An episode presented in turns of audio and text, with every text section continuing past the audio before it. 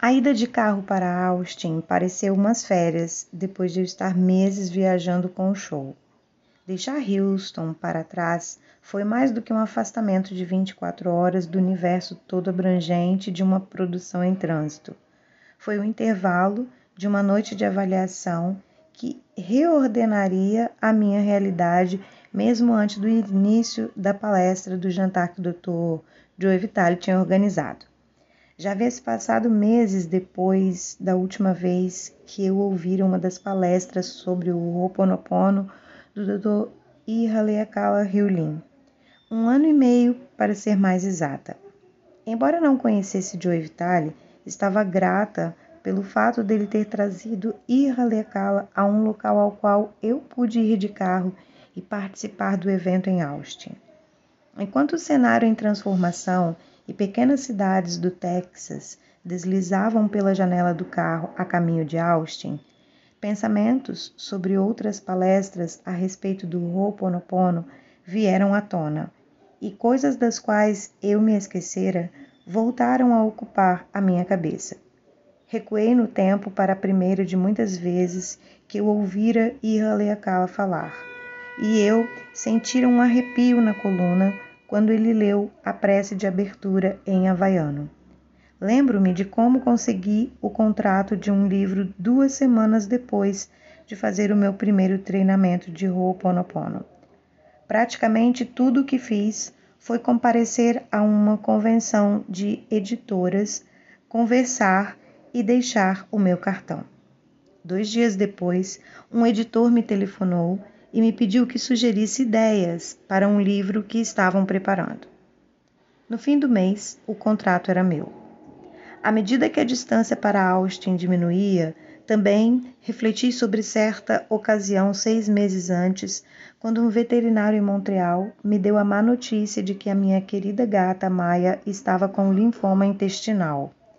Era bastante provável que ela não saísse mais da clínica. Quando Maia teve alta, o veterinário me disse que, com sorte, eu teria algumas semanas para me despedir dela. Entrei em contato com o Ihaleakala e pedi a ele que me ajudasse com uma limpeza especial, alguma coisa que purificasse o que quer que essa preciosa criatura tivesse contraído de mim. Quinze meses se passaram depois do diagnóstico de Maia.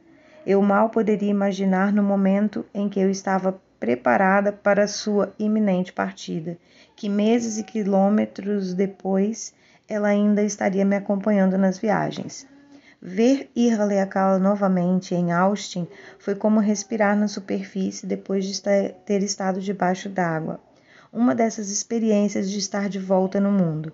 Entretanto, também foi uma imersão imediata na prática que mais alterou a minha vida nos 25 anos em que investiguei o budismo, as tradições espirituais celtas, a psicoterapia tradicional, a análise dos sonhos, e eu era boa nisso o trabalho com a energia e até mesmo o Wicca. E lá estava eu em Austin, novamente frente a frente com Ho'oponopono, uma filosofia, uma tradição que praticamente passa uma esponja nas práticas, procedimentos e intermináveis atividades analíticas que estudei diligentemente por um longo tempo antes dela.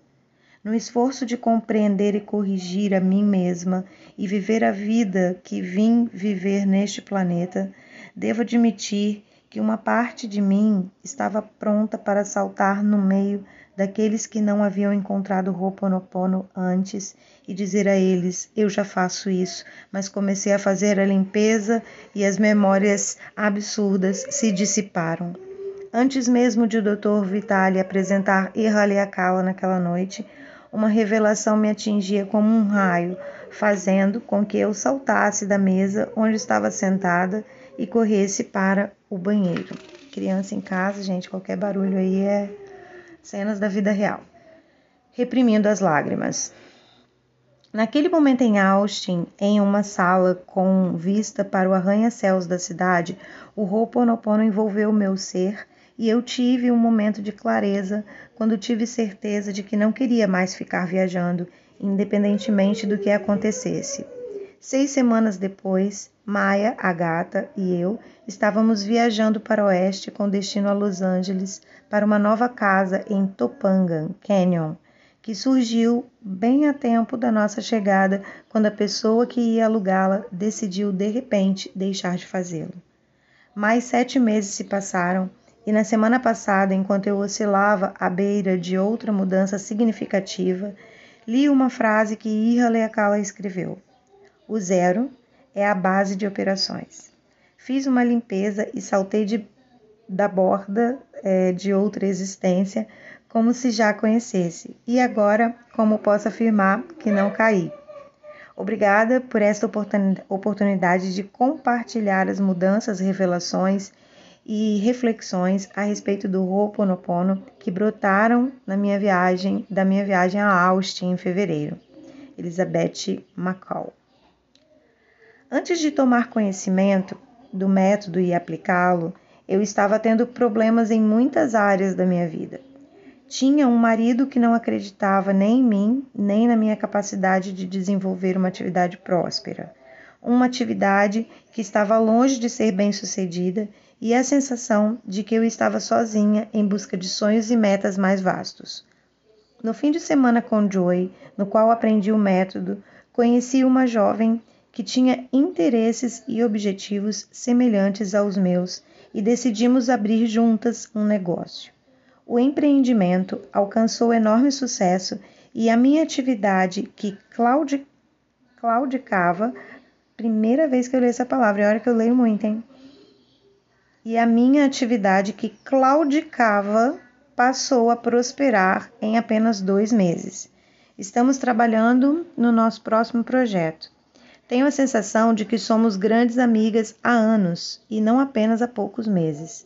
A melhor mudança e a mais importante foi que, até mesmo antes de o um negócio deslanchar, o relacionamento com meu marido mudou em apenas poucas semanas. Eu usava o método sempre que sentia um mal-estar no meu relacionamento e de repente meu marido começou a reler os meus e-books, a responder as minhas perguntas, a compartilhar a sua própria experiência. Ele assumiu mais responsabilidade no trabalho e agora tem um sentimento renovado de orgulho e amor por si mesmo, o que exerceu um enorme impacto na nossa relação. Tenho uma confiança inabalável em mim mesma e no que se expande diante de mim enquanto apenas pratico um método simples durante alguns minutos por dia. Obrigada. Carrie King. Gente, deixa eu fazer uma pausa aqui. É, alguns minutos. Alguns minutos por dia. E o Dr. Irle Akala, em todas as suas falas, e também o Dr. Joy, falam sobre limpar constantemente, né? Eu entendo limpar constantemente como algo ininterrupto. Mas talvez limpar constantemente para você seja limpar todos os dias. Limpar a cada uma hora, limpar uma vez a cada 48 horas, não sei. Torna-se constante quando você repete, repete, repete, repete. Mas viver o Ponopono do jeito que eu proponho, né? Você substituir pensamentos por pensar o Oponopono Nova Era, que é o que eu pratico. Eu aceito, eu te amo, eu agradeço na sua mente o tempo inteiro. O que você acha que pode acontecer? Eu agora comecei a fazer uma coisa. Eu vou dormir todas as noites ouvindo uma programação. Eu coloco para repetir e coloco praticamente no volume zero. Não tem problema. Só de o telefone passar a noite toda repetindo aquilo, ele vai estar tá entrando na vibração daquilo, né? E vai estar tá se conectando. E isso, o inconsciente vai captando tudo ali. Então a programação é uma programação é, que fala de merecimento e prosperidade, tá? É, e aí eu tô ouvindo a noite inteira e sentindo que tudo que eu limpo durante o dia, a noite está sendo preenchido com isso. E as coisas estão se mexendo mais. Essa semana, a semana passada foi uma semana extremamente difícil, né? essa semana já está começando a ficar uma semana mais light, mas também foi, né? Então, é isso, gente. É uma constância, tem que repetir, não é, né, simplesmente fazer de vez em quando. É uma prática, você vai escolher. Quanto mais prática, mais frequência, mais você vai limpar, mais você vai atrair. E aí você pode também estar em conjunto com isso, fazendo outras coisas na sua vida. Pega um livro, vai ler. Quanto tempo você não lê um livro? Vai fazer uma atividade física. Vai no cinema sozinho, gente. Como eu amava ir no cinema sozinha. Eu ia muito. Tenho que voltar a fazer isso. É... Nossa, é bom demais ir no cinema sozinho. Sempre fiz isso. Eu fiz isso em Angola, no Brasil, em Portugal, na Irlanda. Uma vez eu fui sozinha para poder ver o filme né, em inglês. Estava é, estudando. Enfim, gente, por favor, há muitas coisas que a gente pode fazer para girar, fazer a energia. É, é aquilo que eu estava falando, falo hoje até nos meus stories do Instagram sobre isso. A lei, uma, a lei do vácuo, né, que é, é fruto do, do hermetismo. Estava vendo um áudio sobre o Caibalion, que é o livro sobre o hermetismo, e aí ele fala, né, sobre a lei do vácuo. O que, que é isso?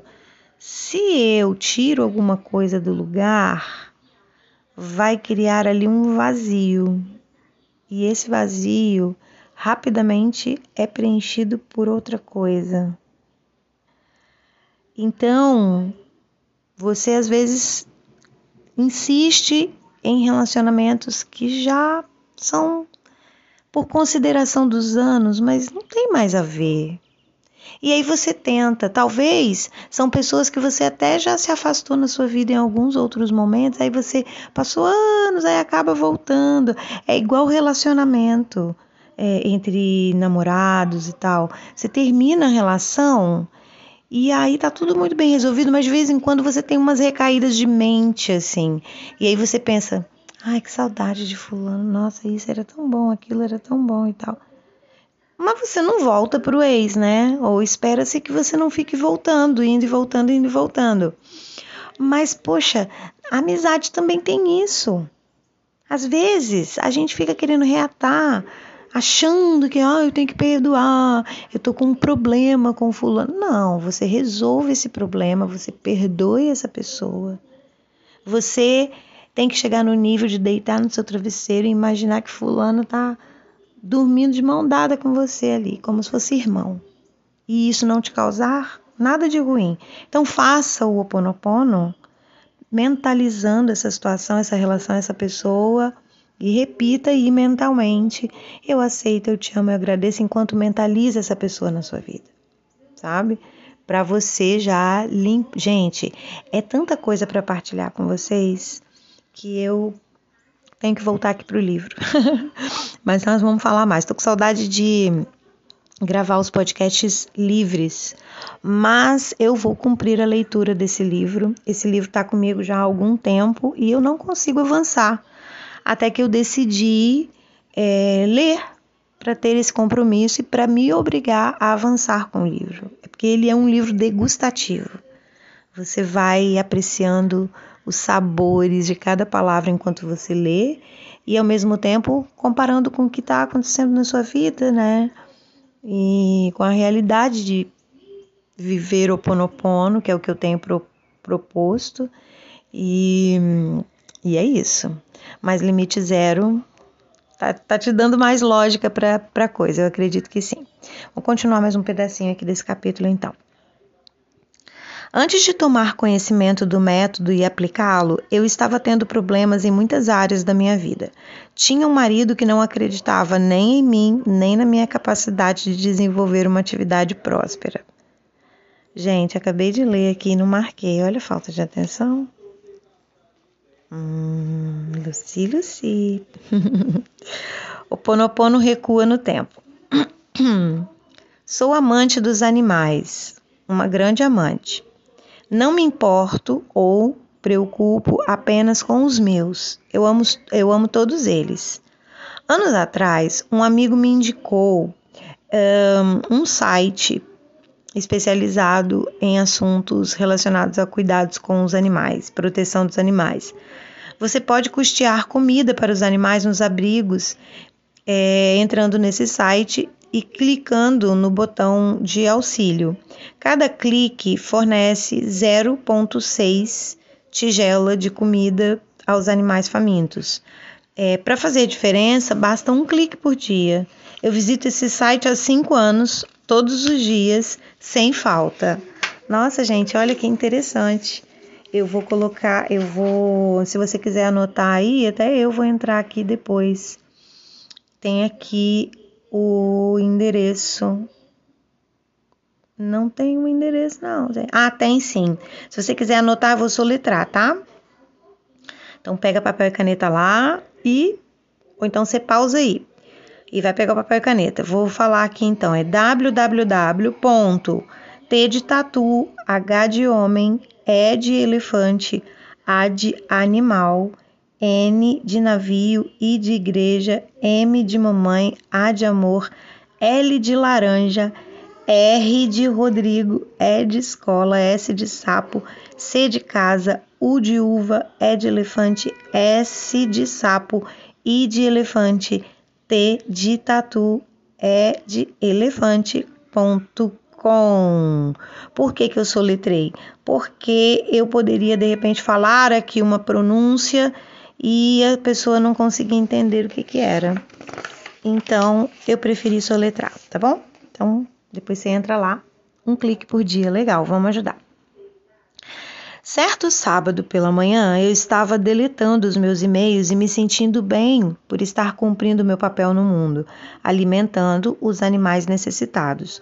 Foi quando reparei em uma foto que tinha sido colocada por um dos patrocinadores do site. O que eu vi foi um animal em uma jaula tentando morder as barras para fugir.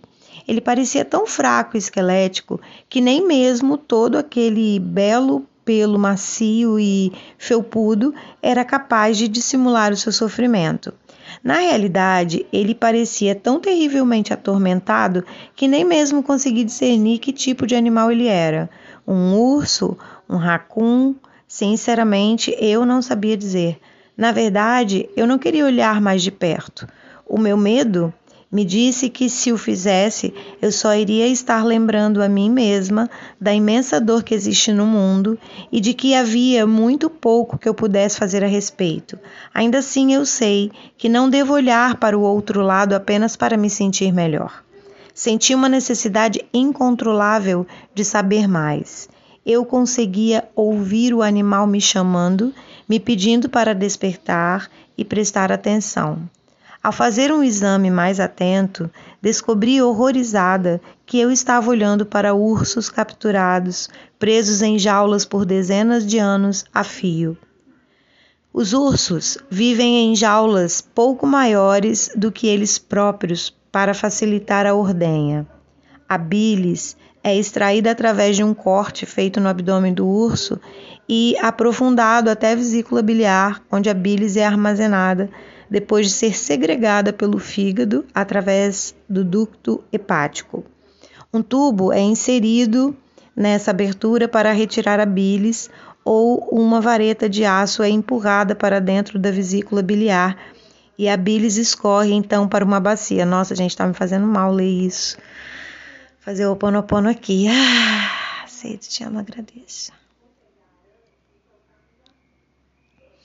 Nossa, fazendo muito mal ler isso. Normalmente eu ia pular essa parte. Mas eu tenho que ler, vamos lá. É um texto. São extraídos entre 10 e 20 mililitros de bilis de cada urso duas vezes por dia. A WSPA, Sociedade Mundial de Proteção Animal, relata que durante a fase de extração da bilis. Investigadores viram ursos gemendo, batendo com a cabeça nas grades e mordendo as patas. a taxa de mortalidade está situada entre 50% e 60%. Depois de alguns anos, quando param de produzir bile, os ursos são transferidos para outra jaula, onde são abandonados para morrer ou abatidos para a retirada das patas e da vesícula biliar. As patas do urso são consideradas uma iguaria. você pode pesquisar isso no Wikipedia. Me perdoem, gente, eu não imaginava que ia me provocar isso. Eu fui vendo e geralmente eu evito qualquer tipo de coisa assim para justamente não me causar. Mas limpeza de crença também se faz, né, quando somos deparados com situações que nos causam algum desconforto para que a gente limpe. Fiquei literalmente enjoada e tive o ímpeto de soltar a minha raiva sobre esses caçadores ilegais e ignorantes. Precisei de toda a minha disciplina para lembrar a mim mesma que a vergonha e a culpa nunca modificavam uma pessoa e que, felizmente, graças ao Dr. Joy e Hyulin, eu poderia agora aplicar um recurso muito melhor, o Ho Oponopono. Comecei a recitar as frases: Sinto muito, por favor, me perdoe, eu te amo, obrigado. Enquanto eu repetia sem parar o mantra, visualizei o coração dos criadores de urso sendo invadidos por amor, compreensão e compaixão. Eu os vi ter o seu momento iluminado enquanto as minhas informações passavam por eles e eles entravam em contato com a sua própria percepção com o nível de consciência sendo elevado e ninguém além deles para culpar pelo sangue que tinham nas mãos, imaginei essas pessoas caindo de joelho em toda agonia, implorando a Deus e aos ursos que lhes concedessem perdão e misericórdia pela tortura e pelo sofrimento que causavam a essas belas criaturas. Em seguida, eu as vi soltando todos os ursos e proporcionando-lhes os remédios, os cuidados e a cura que estavam desesperadamente precisando, e finalmente libertando-os para sempre. Muitos de vocês não sabem, como eu não sabia, que a bilis do urso é usada há séculos. Hoje ela é utilizada no vinho, nos shampoos e na medicina. A prática de colocar os ursos em jaulas para retirada de bilis é especialmente empregada no Vietnã